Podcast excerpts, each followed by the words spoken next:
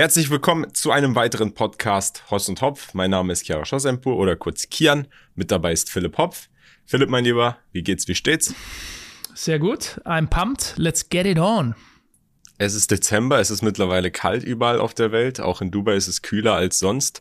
Vielleicht wäre interessant nach dieser Folge, dass wir mal ein Thema über Weihnachten oder die Feiertage machen. Ich glaube, da gibt es auch gerne. interessante Themen. Sehr gerne. Du, da, da fällt mir gerade ein, sollten wir, müssen wir nicht unseren äh, Shortclip-Wettbewerb mal wieder auflösen? Äh, wir haben, also die Auflösung an sich passiert sowieso trotzdem. Selbst mhm. wenn wir es nicht im Podcast erwähnt haben, die Leute sind auch alle schon ausbezahlt für den letzten Monat. Alright. Ähm, aber wir können es gerne in die nächste Folge mit einarbeiten, dass wir die nochmal erwähnen. Also jeder, der okay. mitgemacht hat, hat auf jeden Fall sein Geld schon bekommen. Und äh, der Wettbewerb läuft jeden Monat wie gewollt weiter, weiter. Das ist ja jetzt mittlerweile auch schon Mitte des Monats und die Auflösung passiert immer am Anfang in der ersten ja. Woche des Monats. Okay, sehr gut. Super. Ich habe jetzt aber erstmal eine Frage, weil wir haben jetzt wieder mal eine Fragerunde, uns überlegt, machen wir verschiedene Themen. Und ich habe eine sehr, sehr interessante Frage. Und zwar lese ich mal einfach vor. Hey, super Input, den ihr mir gibt. Ich feiere euch seit eurer Entdeckung. Ich habe ein Thema, was mir am Herzen liegt. Könnt ihr über die Resozialisierung von Strafgefangenen reden? Und zwar ist die Wahrheit, dass sie nicht stattfindet. Im Gegenteil, je nach Strafe sitzt man in U-Haft und das Leben draußen geht weiter. Ebenso die Kredite, Verträge, Mieten und so weiter. Man darf für 1,80 Euro in Haft arbeiten und wenn der Spuk endlich vorbei ist, tritt man vor so einem Trümmerhaufen, das der einzige Weg zurück zur Kriminalität ist. Dabei sind viele der Ersteinbüßer keine Schwerverbrecher. Aber sobald man drin war, hat man keine richtige Chance, ein normales Leben zu führen. Selbst nach Jahren hinkt das Ganze an einem. Ist sowas staatlich, vielleicht sogar gewollt? Das ist eine interessante Frage. Hast du, hast du recht behalten, Kian. Also, ist es staatlich gewollt, dass mein Impuls, ich weiß das nicht, mein Impuls ist nein. Ich glaube, also ja, es ist eigentlich schwer, weil so vieles, wo man denken würde, äh, das kann nicht staatlich Ich glaube in Deutschland sein. nicht.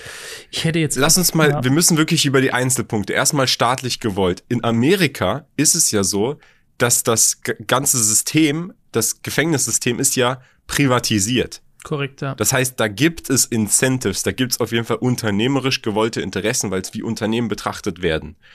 In Deutschland ist es nicht privatisiert, sondern verstaatlicht. Das heißt, der Staat zahlt dafür ab.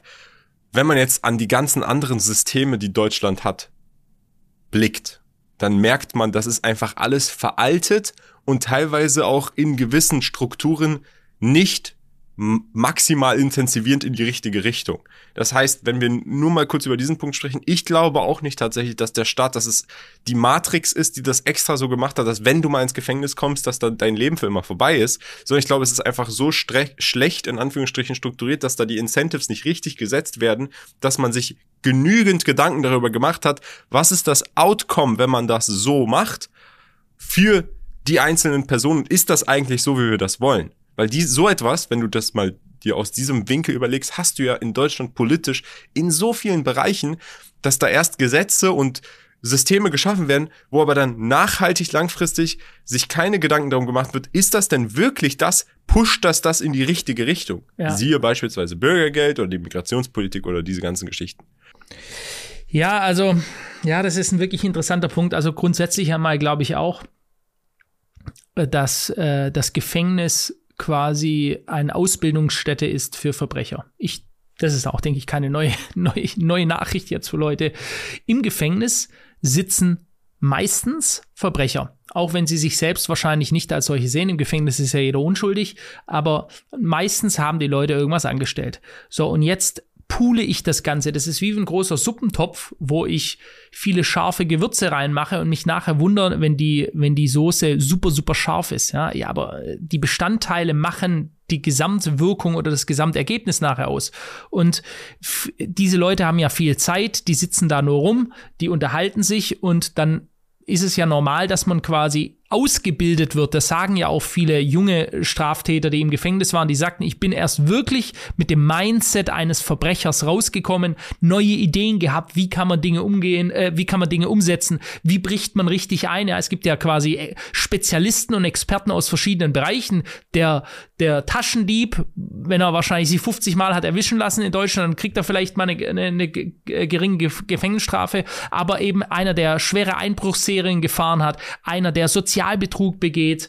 Äh, es gibt ja durchaus Leute, die verurteilt wurden in Deutschland, weil sie eben massiv ähm, betrogen haben bei den ganzen Corona-Hilfen ja, und die sich dann halt auch noch erwischen haben lassen und, und dann eingefahren sind. Also unterschiedlichste Betrugssorten, Enkeltrickbetrüger, äh, Finanzbetrüger und so weiter, die tauschen sich ja aus mit ihren Informationen. Deswegen ist es grundsätzlich, denke ich, ein Problem.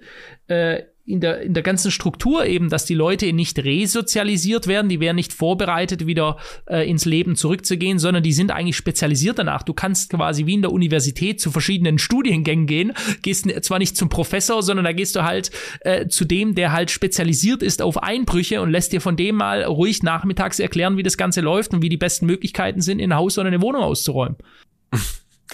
Ja, aber ich glaube, also erstmal in erster Linie ist ja, du kommst ins Gefängnis und es sollte so sein, dass du keinen Bock hast, ins Gefängnis gehen zu wollen und deswegen dann als Konsequenz dessen, du hast, du machst etwas falsch, du kriegst eine Konsequenz, die so stark genug ist, dass du sagst, ich mache so etwas nie wieder. Das mhm. Problem ist aber, wenn die Konsequenz, also sagen wir mal, du machst etwas aus der Hinsicht, dass du sagst, ey, ich krieg nichts hin, mein Leben ist nicht gut, ich will mehr haben und jetzt machst du Diebstahl im großen Stil. Mhm. Wirst gepackt, landest im Gefängnis, kommst aus dem Gefängnis raus und wie jetzt hier dieses Beispiel sagt, Kredite und so weiter, alles, alles läuft weiter, das Leben läuft weiter, du verdienst aber nicht wirklich Geld im Gefängnis, du hast nichts, du kannst nichts machen, um an einer Situation zu feilen, sondern du wirst einfach ausgebremst. Das ist wie so ein, ein Pause-Button in deinem Leben, der passiert, weil du keine Möglichkeit hast, selbst in die positive Richtung etwas zu machen, was ja auch in irgendeiner Weise eine Konsequenz ist, aber, und dann kommst du raus und jetzt ist das Problem, die Ursache, aus der du im Gefängnis gelandet bist, ist jetzt noch schwerwiegender. Und du hast vielleicht so einen Haufen an Trümmern vor dir, der dich dein Leben lang unzufrieden und unglücklich macht, das dich dann wieder in die Kriminalität treibt, das ist ja dann auch nicht so gewollt. Das macht ja dann auch keinen Sinn. Mhm. Wobei man dann halt aber auf der Gegenseite sagen muss, man kann ja auch nicht Leute, die im Gefängnis dann sind, die wirklich etwas falsch gemacht haben, besser behandeln, in Anführungsstrichen, als Leute, die nichts falsch ge gemacht haben und am Ende sagen, ey, du kriegst jetzt aber alle Möglichkeiten, du hast kostenlose Unterkunft, alles auf Kosten des Staates und du kannst jetzt übel dein Business da vom Gefängnis aus au aufbauen. Da ist dann halt die Frage, wie regelt man das, dass man das nicht noch schlimmer macht am Ende des Tages? sondern dass man das so regelt, dass wenn jemand das wirklich möchte und wenn jemand das wirklich macht, dass er in der Lage ist, zumindest sich zu resozialisieren, in dem Sinne, dass er am Ende des Tages rauskommt und nicht sein mm. Leben mhm. noch schlimmer ist als vorher. Ja, das ist ein guter Punkt. Also die, der erste Punkt der Frage ist natürlich schon ganz klar, wenn ich äh, äh, angenommen, also man müsste da die Situation, die Einzelsituation wirklich mal betrachten. Handyvertrag, okay, ist was laufen, das ich habe. Ich weiß jetzt nicht, ob der Mietvertrag, klar, wenn du festgenommen wirst plötzlich und läuft deine Miete dann, ich, ich weiß nicht, wie das, aber ich würde mir jetzt mal vorstellen, die meisten Leute haben ja doch irgendwelche Angehörigen. Also ich werde, ich werde jetzt beispielsweise, ich werde festgenommen, ich habe irgendwie Raubzüge gemacht und ich komme vor Gericht und werde, keine Ahnung, drei Jahre komme ich in den Knast. So, dann würde ich doch meinem Bruder oder meine Mama oder anderen Leuten sagen, bitte kündige meine Miete, kündige meinen Mietvertrag, äh, ähm, kündige mein Fitnessclub-Membership und was weiß ich, äh, wo man noch überall ist. Da, diese paar Verträge, die dann eben, die laufen sind, die dann gekündigt werden, das wäre jetzt so mein Go-To. Ist ja nicht so, dass du keine Kommunikation zur Außenwelt hast, ja, sondern du musst denen halt einfach sagen, dass die gekündigt werden sollen und die rufen dann halt an und sagen, äh, mein Sohn oder mein Bruder sitzt im Knast und der kann das jetzt einfach nicht mehr wahrnehmen. Ich weiß jedoch nicht, wie das ist, beispielsweise bei Verträgen, ob das überhaupt ein Kündigungsgrund ist. Wenn du zwei Jahre Vodafone-Vertrag hast und davon sind, ist erst ein halbes Jahr abgelaufen, du landest dann im Knast, ob Vodafone sich dann sagt, ja gut, äh, das ist jetzt Kündigungsgrund oder nö, äh, du musst halt einfach, du, die nehmen das dann als Kredit auf oder, oder, du hast es dann als Belastung gegen dich. Das könnte schon sein. Also der, die Person, die, die, die, die dir diese Frage geschrieben hat, die scheint ja darauf auszugehen, dass, dass du quasi voll mit Belastungen bist, wenn du aus dem Knast rauskommst. ich, ich glaube, unabhängig von den Krediten, lassen wir das mal beiseite. Kredite, Verträge, Mieten, sagen wir mal, es haucht sich was noch nebenbei an. Unabhängig davon, im Leben ist es ja so, wenn du stillstehst, dann fällst du zurück. Es gibt ja da dieses bekannte Video von Casey Neistat, wo auf so einem äh, Rollweg im, im Flughafen ist. Ich weiß nicht, ob du das kennst, Philipp. Mhm, wie heißt das? Diese nee. Dinger, wo du, wie, wie nennt man, Rollband? Rollband Hast du ja diese Roll, Rollbänder. Und er sagt, Leben, das Leben ist einfach. Du musst dich bewegen, nach vorne gehen, um auf dem gleichen Level zu sein. Und er ist auf einem Rollband quasi rückwärts, Philipp. Das heißt, das mhm. Rollband läuft gegen ihn. Wenn du stehen bleibst, fällst du zurück. Du musst rennen, um nach vorne zu kommen im Leben. Und ich glaube, was im Gefängnis passiert ist, man, das Leben bleibt stillstehen. Fünf Jahre, drei Jahre. Und allein dieser Stillstand sorgt dafür, dass man so stark zurückfällt in seinem Leben im Vergleich zu allem anderen, dass das natürlich auf einem sitzen bleiben kann und dass man sich dadurch, wenn dann jetzt noch Kredite und solche Sachen dazu kommen, sehr, sehr schlecht fühlt. Aber da muss man halt ganz klar sagen, ich weiß, man muss in irgendeiner Weise seine eigene Verantwortung versuchen zu finden und zu sagen, ich bin der, dass der Grund ist, weil ich etwas falsch gemacht habe, nicht weil ich erwischt wurde. Es gibt nämlich auch ein Zitat, das heißt, nicht, das Gefängnis ist nicht gefüllt mit Verbrechern, sondern das Gefängnis ist gefüllt mit Verbrechern, die dumm genug waren, erwischt zu werden. Richtig, ja. Aber, aber, da muss man halt auch ganz klar sagen, selbst wenn man drei Jahre im Gefängnis war und dann rauskommt, jetzt ist das Leben halt kacke, aus Grund A, B, C, es hätte halt noch mal tausendmal schlimmer laufen können. Man kann ja jetzt nicht sagen, ja gut, jetzt wurde ich erwischt, das war mein Fehler, sondern vielleicht hätte man einen anderen Weg gehen sollen. Und diese Erkenntnis zu sagen, okay, die Situation ist jetzt zwar schwieriger, aber ich habe mir das selber verursacht. Ich hätte auch einen anderen Weg gehen können, der vielleicht kurzfristig ist ja kriminell zu werden, auch wenn viele sagen, es ist schwierig kriminell zu sein, es ist ja einfach, weil durch den Schlamm zu gehen, weiß ich, man hat keine gute finanzielle Situation und wirklich in den sauren Apfel zu beißen und das Leben dann halt so hinzunehmen und sich aus dem Müll rauszuarbeiten oder halt kriminell zu werden, der einfache, schnelle Weg.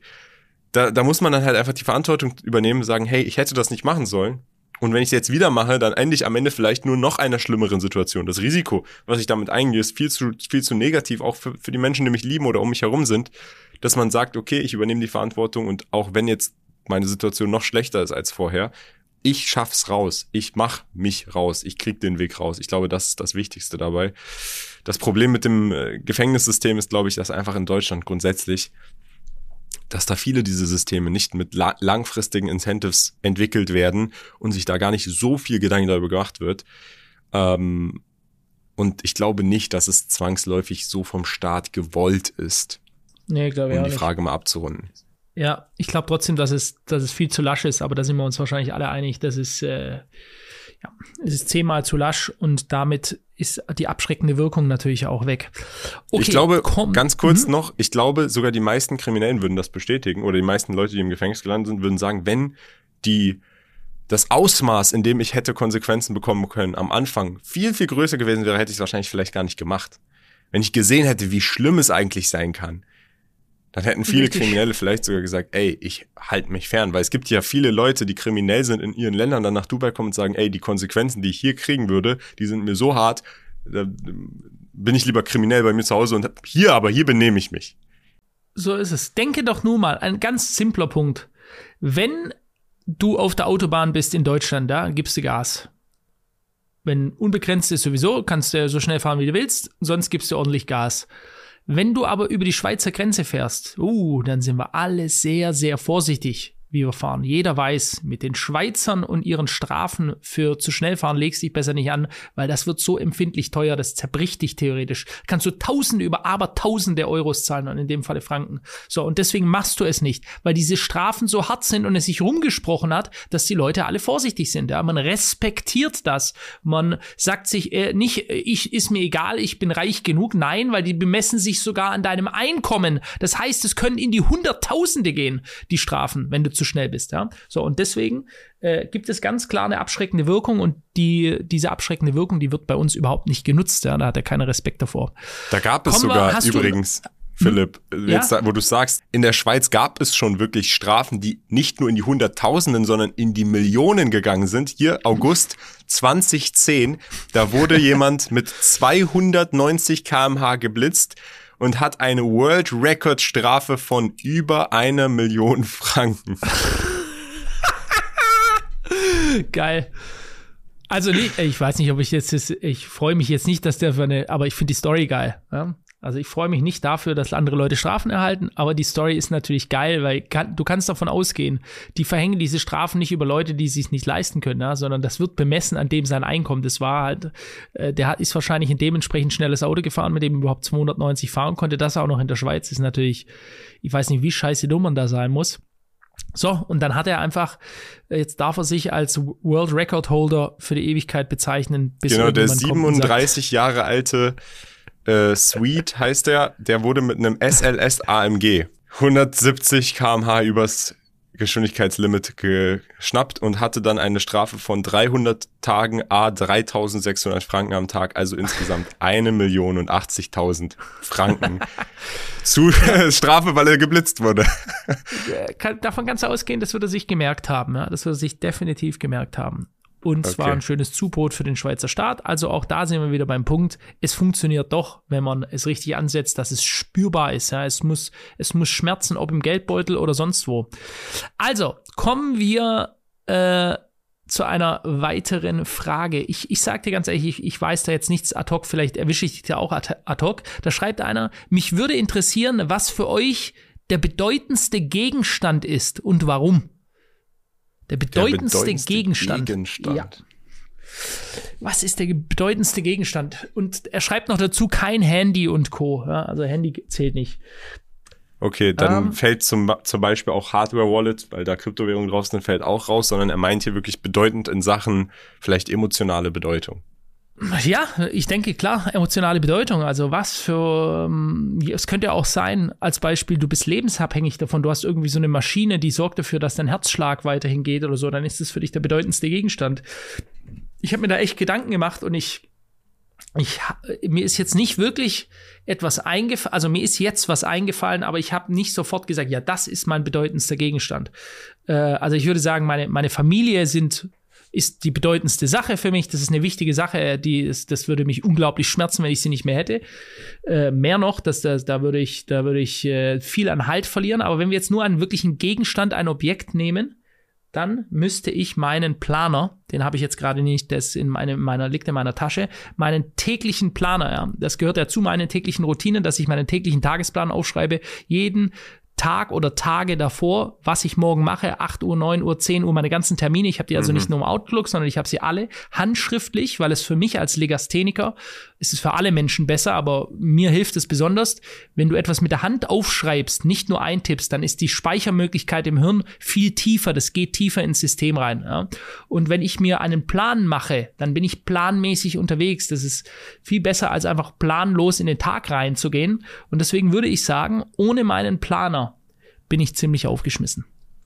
Aus der Hinsicht, das ist nämlich das, was ich mir auch überlegt habe. Er hat zwar gesagt, ja, Handy kannst du nicht nehmen. Bei mir ist es aber tatsächlich so gewesen, früher schon.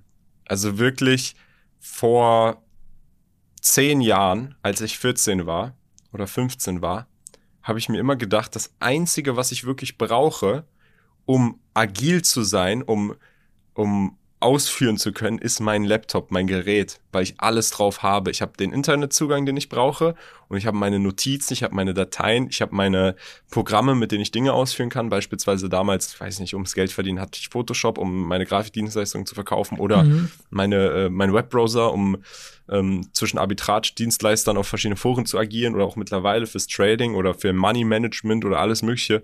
Also wirklich, das ist so das Tool und deswegen war es mir auch immer früher sehr, sehr wichtig. Mittlerweile ist es ja wirklich so, das ist das Gute, dass du den günstigsten MacBook Air mit M-Chip nehmen kannst und der ist von der Leistungsfähigkeit her so gut, dass du wirklich alles, was du brauchst, eigentlich damit machen kannst. Früher war es aber so nicht so. Früher hat das schon wirklich einen großen Unterschied gemacht, ob du einen 6000 Euro Laptop hattest oder einen 6000 Euro Computer oder einen 500 Euro Computer. Und deswegen war auch für mich immer das Wichtigste, dass meine Hardware, also meine Computer, weil das alles war, was ich darauf gemacht habe, alles geschäftlich, mhm. Planmäßig, so wie du deinen Planer hast, habe ich mein, meine Notizen-App, wo ich jetzt gerade, ich sehe, ich habe hier über tausend verschiedene Notizseiten, wo meine Ideen drinne stehen, wo meine Pläne drinne stehen, wo Dinge von, von Anfang, wir können da wirklich anfangen wie Trainingsplan, welche Geräte ich durchgehe beim Training im Gym, zu Zielen, zu einzelnen Subnotizen von anderen Dingen. Alles ist da drinne.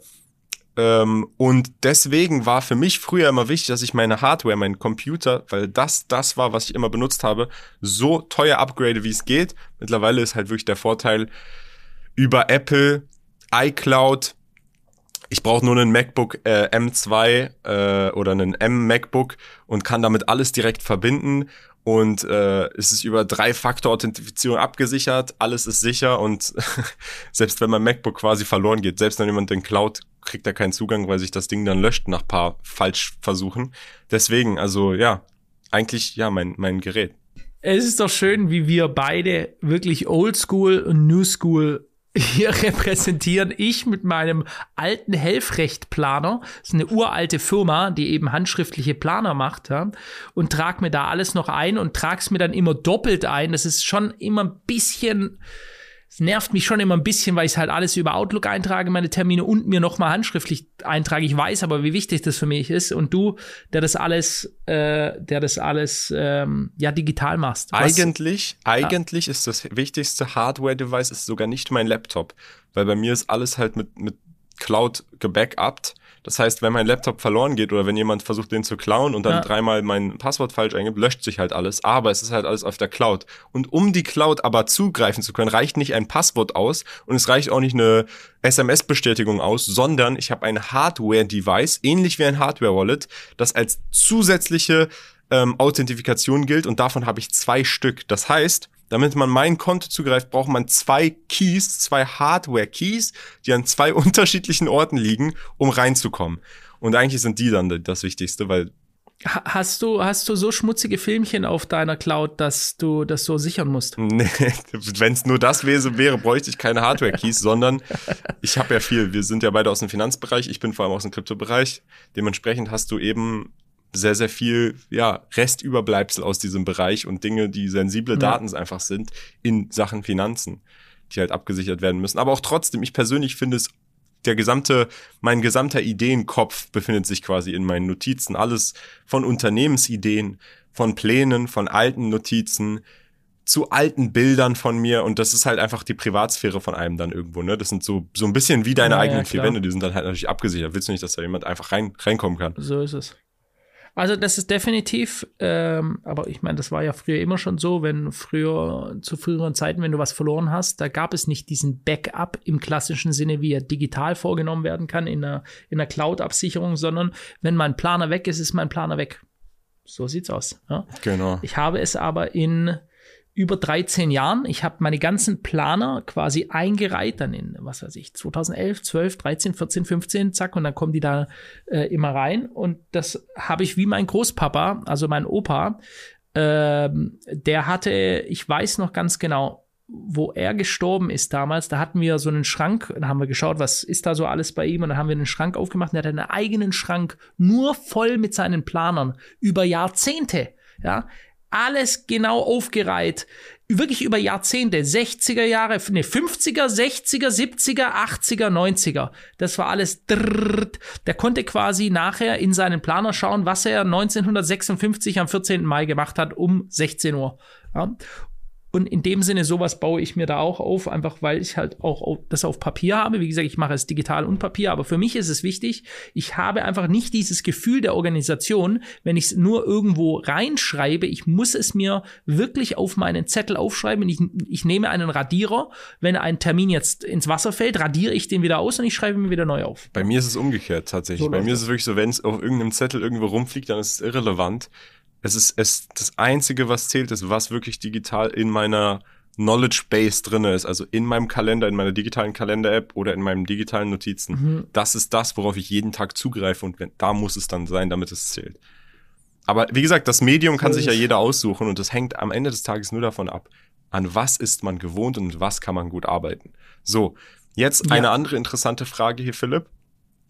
Und zwar könnt ihr mal das Thema Polizeijob heutzutage behandeln, der fehlende Respekt gegenüber der Polizei und ob es sich noch lohnt, Polizist zu werden.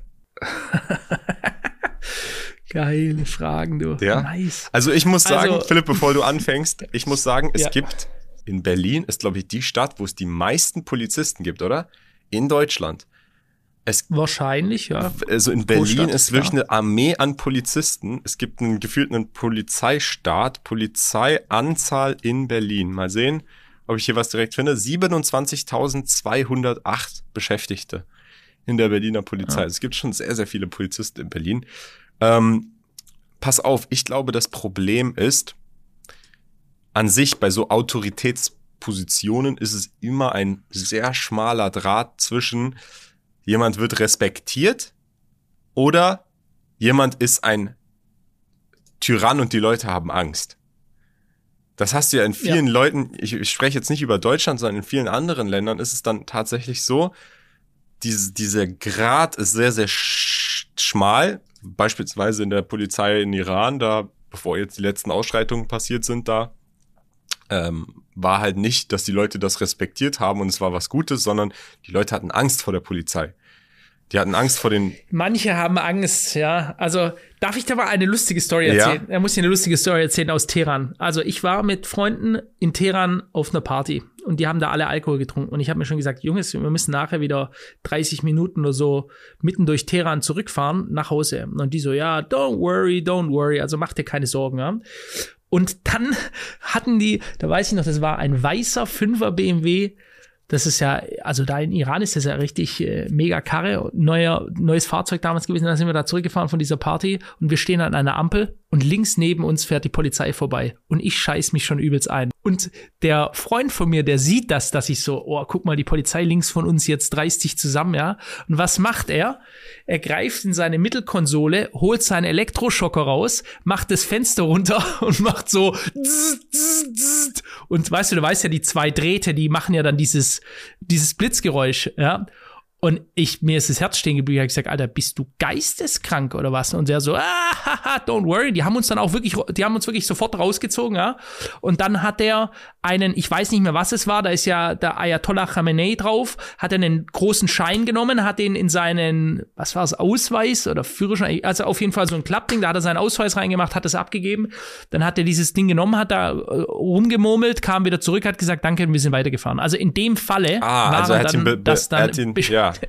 der hat sie Er bestochen. hat sie bestochen. Und er wollte mir dann quasi zeigen, ich meine, ohne Frage, das ist was anderes, ob du jetzt jemand bist, der äh, vor dem die wiederum Respekt haben, weil sie es vielleicht nicht einschätzen können oder Das weil war der viel Geld 100% hat. Das ist ja Fall. in, in Allein, dass du jetzt sagst, es Ja. war ein neuer 5er BMW. In Iran ist es ja so, dass du eine unglaublich hohe Importsteuer von ausländischen Fahrzeugen hast, die Ja. so hoch exorbitant Ja, ja, ja, hoch ist, dass du wirklich für ein Auto, was beispielsweise 60, 70.000 Euro in Deutschland kosten würde, musst du 500.000 Euro zahlen. Und jetzt überleg mal in einem Land, wo die Währung dauerhaft am Abfallen ist, wo die Wirtschaft nicht so stark ist, dann ein so viel Geld für ein Auto aufbringen zu können, dass so ein schlechtes Auto in Anführungsstrichen aus, weil für 600.000 Euro kannst du auch den Lamborghini SVJ Aventador haben, aber dann entscheidest du dich dafür einen 5er BMW in Iran zu fahren, da muss man schon richtig viel Kohle für haben und das weiß dann natürlich Ja, auch die ja, ja. Polizei. Und das weiß dann deine Kollege auch natürlich, dass er sagt, ey, hier schau mal, ich zeig dir jetzt, wie einfach die bestechlich sind. Aber wenn man jetzt dieses Ex Ja, ich habe mich, ich habe mich auf jeden Fall eingeschissen, muss ich sagen. Und da, du willst natürlich nicht ein Demonstrant auf der Straße sein, der irgendwie einen Stein wirft oder so, dann, dann äh, ist es natürlich eine komplett andere Situation. Genau, dann ist halt Angst. Ich meine, um, um da jetzt mal den Bogen zu fassen, an sich sollte Respekt vor der Polizei bestehen. Sie sollte natürlich aber auch nicht in der Lage sein, Willkür umzusetzen. Das ist halt sehr schwierig und ein schmaler Grad äh, ja, zwischen Willkür und ähm, Respekt. Einfach Respekt, dass man sagt, ey, yo, die Jungs, die, die, mit denen kann ich jetzt nicht hier schlecht angehen. Aber am Ende des Tages, wie findet man da die Balance, ist die Frage. Und um mal wieder den Bogen zurück zu Deutschland zu spannen, wie siehst du das aktuell in Deutschland? Gibt es Respekt vor der Polizei? Gibt es keinen Respekt vor die Polizei? Also ich habe Respekt vor der Polizei. Ich spreche mal nur von mir, da ist ja jeder anders. Es gibt auch so Leute, die legen sich jedes Mal mit der Polizei an. Ich respektiere die Polizei, aber ich versuche grundsätzlich mein Gegenüber zu respektieren. Ich habe deswegen auch kein Problem mit der Polizei. Wenn ich angehalten werde oder sonst irgendwas ist, ich habe nichts verbrochen, ich bin freundlich zu denen, ich verstehe, das ist dann mein Mindset, das ich einnehme, ich verstehe, die müssen jetzt gerade eine Kontrolle machen oder so, die sind angewiesen worden, auch die sind Knechte des Systems. Und dann bin ich respektvoll und ich weiß, das sind an sich nette Leute ich habe einige kennengelernt, weil wir wirklich interessant einige Kunden haben, die Polizisten sind oder die ehemalige Polizisten sind. Und es gibt jemanden, äh, ja, mit dem ich heute befreundet bin, der war vor einem Jahr noch Polizist und der ist jetzt äh, Personenschützer und wirklich, der hat sich so krass gepusht, Junge. Der hat so, der hat seine Glaubenssätze wie eine Bibel genommen. Das ist wirklich, dieser Typ hat sich vom Streifenpolizisten zu Personenschützer einer der bedeutendsten, reichsten Familien in Deutschland. Ich kann da nicht mehr darüber sagen. Äh, der hat sein komplettes Leben umgedreht in einem Jahr. Und der war super, super unzufrieden. Und äh, ich möchte auch die Stadt jetzt nicht nennen, in der er war. Auf jeden Fall eine Stadt, wo sehr viel Kriminalität ist. Ähm, und der hat immer gesagt, hey, das ist so geisteskrank, was bei uns abläuft. Philipp, du kannst es nicht vorstellen. Wir haben einmal eine fette Regenbogenfahne in unserem Spind drin, wenn da nicht alle quasi ihren Schwur darauf ablegen. Also der hat mir wirklich Stories erzählt, die glaubst du so gar nicht. Ja, also mit ihrem Transbeauftragten in der Polizei damals bei der Impfung alle zwangen, die müssen das alle machen. Es ist alles eine Ideologieabfrage, also die werden intern auch immer ideologisch abgefragt, sodass sie alle schön auf Linie sind.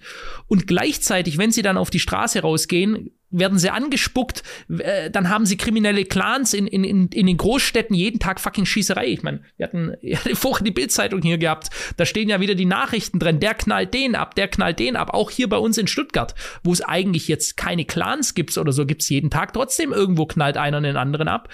Ähm, das ist also kein leichtes Leben. Und ich kann das, um das mal abschließend zu sagen, ich kann in diesem Land keinen einzigen Straßenpolizisten irgendwie beneiden und sagen, hey, cool, mein Lieber, richtig geil, weil das ist nicht beneidenswert. Die haben keinen Backup von der Polizei, äh, von der, Entschuldigung, von der Politik im Hintergrund.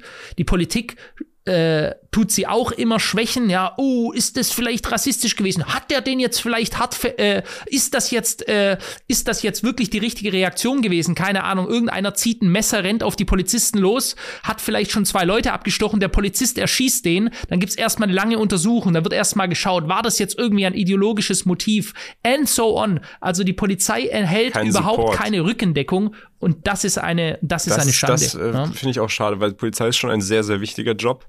Und ähm, super wichtig. Ja, man merkt das ja auch in Amerika, in, in, in Staaten, in Bundesstaaten, wo viel Polizeipräsenz da ist, wie Miami beispielsweise, da ist es dann auch einigermaßen im Griff zu dem Extent, zu dem es halt geht. Und in anderen, wo es halt gar nichts am Start ist, halt die Kriminalität massiv am Start.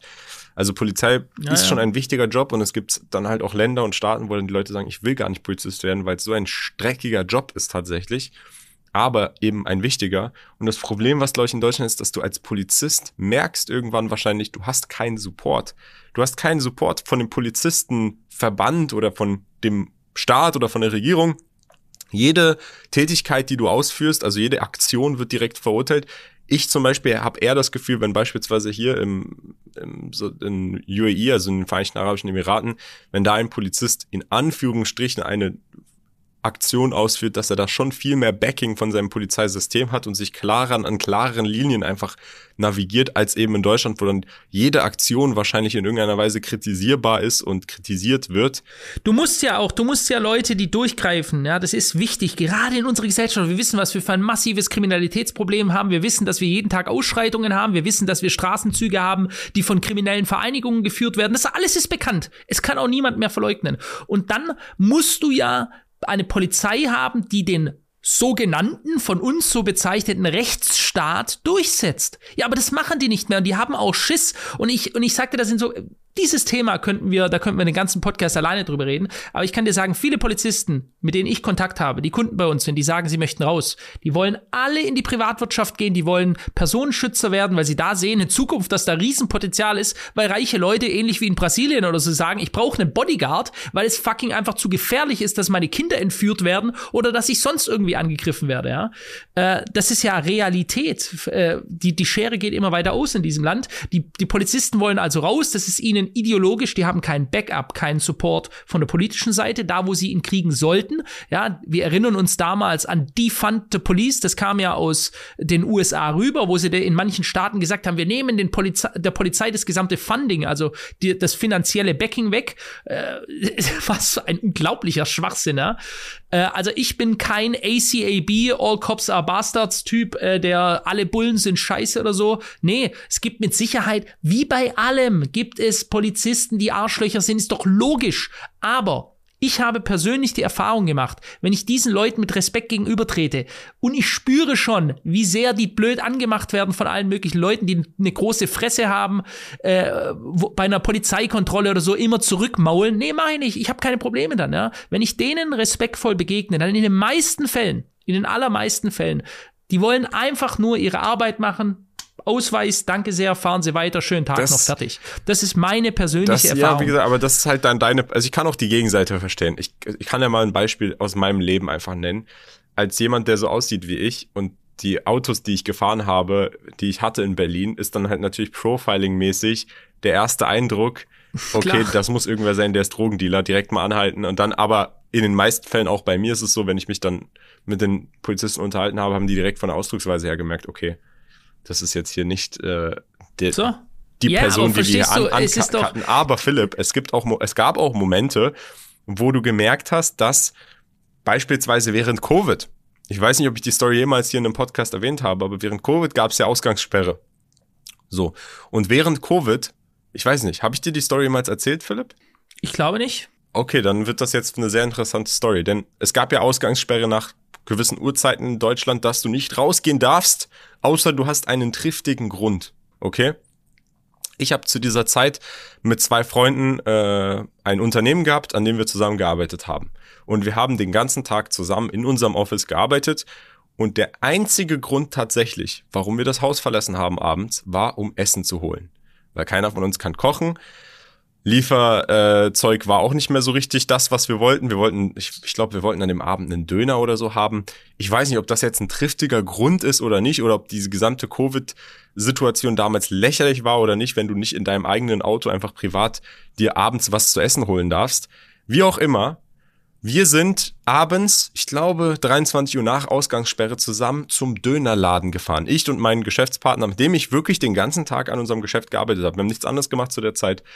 Und ähm, auf der Rückfahrt, wir haben uns nun unseren Döner geholt zum Mitnehmen und auf der Rückfahrt fahren wir, ich glaube, den Alexanderplatz runter und sehen, da ist so ein Mannschaftswagen mit zehn jungen Polizisten, die draußen stehen vor dem Mannschaftswagen und so ein bisschen die Autos scannen. Also vor uns waren sechs Autos, relativ normale Autos, Toyota teilweise, auch Mercedes teilweise. Wir saßen, ich glaube, es war ein McLaren 570S. Das war das Auto von meinem Kollegen damals. Wir saßen in diesem Auto zusammen. Also auch ein normales Auto. Ein Supersportwagen. So. Und die Autos vor uns, auch wenn da mehrere Leute drinne saßen, kein einziges Auto wurde rausgezogen. Wir wurden natürlich rausgezogen im McLaren. Und dann war die Frage, Jungs, was macht ihr? Ihr wisst doch Ausgangssperre, was ist hier los? Wo seid ihr unterwegs gewesen? Und für mich war es dann einfach in der Situation so, ich bin da natürlich ein bisschen genervt, weil ich sehe, sechs andere Autos werden natürlich nicht angehalten. Wir werden natürlich angehalten mit McLaren und äh, beide quasi ausländischer Hintergrund. Und dann ähm, sage ich dann aber erstmal, hey, kann ich verstehen, Ausgangssperre, wir haben einen triftigen Grund. Wir sind jetzt auf der Rückreise, wir sind jetzt gleich zu Hause, hier wohnen wir, wir wohnen in der Nähe hier. Wir fahren hier nicht einfach durch Berlin und äh, weiß nicht, wollen unser Auto flexen oder sonst was, sondern wir wohnen hier gleich direkt. Da fahren wir jetzt hin. Dann sagt er, hm, ja, das reicht mir nicht aus. Was ist denn dein triftiger Grund? Du musst ihn mir nennen. Habe ich gesagt. Also da habe ich schon gemerkt, das ist so ein bisschen hostile. Und die Polizisten waren auch alle ein bisschen jünger. Die haben alle so ein bisschen gefühlt hatten die nichts zu tun und die wollten jetzt den McLaren da rausziehen. Also zur Aufklärung, er meint damit nicht Hoss, sondern das englische Wort hostile, also Genau, das hat, das hat dann sehr feindselig gewirkt. Also er hätte ja dann sagen können, okay, Jungs, gut, fahrt nach Hause und fahrt nicht blöd rum. Und ich habe gesagt, nee, wir fahren nicht blöd rum, alles gut. Mhm. Sondern da war er so, nee, glaube ich dir nicht, du musst mir deinen Grund sagen, kannst, kannst die mir doch einfach sagen, was ist denn los mit dir? Und äh, wir glauben nicht, dass ihr rumfahrt. Und dann sehe ich auch schon, da schaut jemand hinten in den Auspuff rein, ob da irgendwas ist, obwohl das Auto echt leise ist. McLaren, für die, die wissen, ist kein Lambo. McLaren ist grundsätzlich leise. Und ich merke schon, ey, die wollen jetzt hier versuchen, irgendwas zu finden, weil die einfach wahrscheinlich nichts Besseres zu tun haben. So hat das für mich gewirkt. Es war spät, ich war genervt. Ich war allein schon genervt von dieser Regelung, dass du nicht dein Haus verlassen darfst, wenn du mit niemandem in Kontakt trittst und Masken trägst. Ich, wir haben zu der Zeitpunkt Masken nebeneinander am Auto so getragen. Ist es. So. Und ähm, mich hat das alles sehr genervt und ich war auch, das war auch schon spät, habe ich gesagt, ey, ich sage es dir noch einmal, wir haben einen triftigen Grund, wir sind beide Geschäftspartner. Ich muss dir den triftigen Grund per Gesetz nicht nennen. Wenn du jetzt eine, wenn du jetzt hier anfangen möchtest, eine Klage zu erheben, dann mach es gerne, dann treffen wir uns vor Gericht und dann nenne ich dir dort meinen triftigen Grund. Aber dir muss ich ihn doch nicht erklären. Dann sag, dann, dann fing er an halt sehr, sehr sauer zu werden. Gut, ich habe ich hab ihn halt auch angefahren. Der Beifahrerkollege von mir, der auf der Beifahrerseite. Der hat ja. nebenbei, während ich quasi am Diskutieren bin, sagen will, ey, wir haben einen triftigen Grund, ich muss ihn dir aber nicht nennen per Gesetz, sondern wenn du mir das jetzt nicht abkaufst, dann kannst du ja gerne eine, eine Klage schreiben, hat der Kollege aber angefangen, schon mit einem anderen Polizisten zu sprechen. Und der andere Polizist hat, hat aber so Good Cop, Bad Cop mäßig so gesagt, so, ey, komm, ich sehe doch, ihr habt da unten Essen liegen, sagt doch, ist doch alles in Ordnung, ihr wart doch nur Essen holen. Und mein Kollege war halt naiv in Anführungsstrichen und hat dann halt gesagt, ja, wir waren halt die ganze Zeit am Arbeiten, aber wir haben halt jetzt Hunger gehabt und ist doch normal, oder? Und dann hat der andere Polizist aber gesagt, ha, hast du gehört, dein Kollege vom Beifahrersitz, der hat's gerade zugegeben, ihr habt keinen triftigen Grund gehabt, ich, ich erhebe jetzt die, die, ich schreibe mir das jetzt auf. So, mhm. dann habe ich gesagt, pass mal auf, du hast meine Daten erfasst, erfasst seine Daten, hier, habe ich auf meinem Handy rausgeholt, wir haben zusammen ein Unternehmen, wir haben zusammen an unserem Unternehmen gearbeitet und ich kann das auch vor Gericht so feststellen. Hab, hab ihm das gezeigt und hab gesagt, wenn du unter dem Vorwand, dass diese zwei Menschen, die in einem Auto sitzen, beide in einem Unternehmen beteiligt sind, trotzdem mir sagen möchtest, wir haben keinen triftigen Grund, dann mach es jetzt bitte, aber ich warne dich, ich kann das genauso vor Gericht wiedergeben und dann habe ich auch noch dann hat er erst, da war er erstmal ein bisschen sauer, ja, hm, hm, weiß ich jetzt nicht. Habe ich gesagt, und ich habe eine Rechtsschutzversicherung nur so am Rande. Das heißt, der Brief kommt bei mir zu Hause an, geht direkt an meinen Anwalt, ich zahle da nichts für. Und am Ende des Tages passiert eh nichts, weil wir beide wissen, hier, du siehst, da wird nichts draus. Und du musst dir jetzt hier unnötig irgendeine Aufgabe machen, am Ende nochmal alles abtippen gehen. Lass es doch jetzt einfach sein. Unterlagen schreiben. Und dann ja. am Ende des Tages war halt sehr, sehr sauer, weil er dann halt gemerkt hat, ey, er kann jetzt hier nichts, also er schadet sich jetzt selber nur am Ende des Tages, wenn er jetzt hier anfängt, das runterzuschreiben. War dann halt sauer, hat dann, ich habe dann auch im Rückspiel gesehen, die haben dann hinten noch kurz diskutiert so. Man meinte auch, ey, lass es jetzt einfach sein, ist doch jetzt egal und so. Und äh, hat mir dann meine Dokumente wiedergegeben und wir sind weitergefahren. Also es gibt schon Situationen, wo man auch sagen muss, ganz klar, vor allem während dieser Covid-Zeit, das war so ja, idiotisch. Aber Kian, das sind doch Lappalien. Das war so, ich bin voll das bei dir, 100%. Da, war, das war so idiotisch. 100%. Aber die, die führen Befehle aus, weißt du, das ist, äh, das muss man ja so sehen, die führen Befehle aus, die haben sie vom Staat gekriegt. Diese Typen sind ja Befehlsempfänger und Vollstrecker nachher. Wenn der Staat gesagt hätte, jeder läuft mit einem nackten Arsch rum, schau dir unser naives Volk an. Die Leute wären das, garantiere ich dir, mit einem nackten Arsch rumgelaufen. Hättest du ihnen gesagt, jeder läuft jetzt mit einem nackten Arsch rum, viele hätten es gemacht. Und die, die es nicht gemacht hätten, die hätten sie Verschwörungstheoretiker und Rechtsradikale genannt. Ja? Das ist halt, die äh, Grundrechtseinschränkungen, die gab es und die mussten durch den Arm des Staates, die Polizei, also ja, die, die ausführende Kraft, mussten die das einhalten. Und da gibt's dann halt Leute, wenn du da natürlich mit einer, keine Ahnung, 400.000, 500.000 Euro Karre vorbeifährst, wie du es ja gerne machst, äh, dann logischerweise finden die das teilweise dann auch nicht so lustig. Ja, das ist, aber, weißt du, da, das ist nachher, das ist eine menschliche Interaktion gewesen, wo ein Wort aufs andere gekommen ist. Ja, aber das macht jetzt doch die Polizisten. Ich sage dir, da siehst du, wie trotzdem, wie du weiterfahren konntest in anderen Ländern. Alter, jetzt sag ich mal ganz krass, wenn du jetzt irgendwie ein Schwarzer gewesen wärst in Chicago. Da hätte man da ja, nichts sagen können. Da muss man auch ganz klar sagen. Den Lauf einer Waffe an deinem Kopf gehabt hättest. Junge, da, da muss man auch ganz klar sagen. Können, also ja? deswegen versucht grundsätzlich immer freundlich erstmal mit der Polizei zu sein, weil die Polizei macht auch nur ihren Job. Habe ich auch versucht, in der Situation, ey, es war spät, die ganze Gesetzlage hat mich schon abgefuckt, weil ich wirklich am Arbeiten war und einfach mir was zu essen holen wollte. Ist ja irgendwo auch lebensnotwendig Klar. essen, oder nicht? Und das ist dann aber dann nicht lebensnotwendig oder nicht einer der Triftigen oder was auch immer. Aber grundsätzlich, die Polizisten sind, wie du es gerade gesagt hast, sie führen das aus auch wenn es manchmal vielleicht Ausnahmesituationen gibt, wo die Polizei dann vielleicht gelangweilt oder irgendwie jemand ja. persönlich was hat, muss man schon immer, sollte man schon immer freundlich gegenüber der Polizei bleiben. Vor allem in Deutschland. Man merkt gar nicht, wie viele Rechte wir eigentlich hier haben, wie wir mit der Polizei umgehen können. Ich kann euch versprechen, in den, so im Großteil aller Länder dieser Welt kann man so nicht mit der Polizei umgehen, wie man es aktuell in Deutschland mit der Polizei machen kann und davon kommt. Und deswegen wird es gemacht und das ist das, das No-Go und das, das ganze System muss umgekrempelt werden.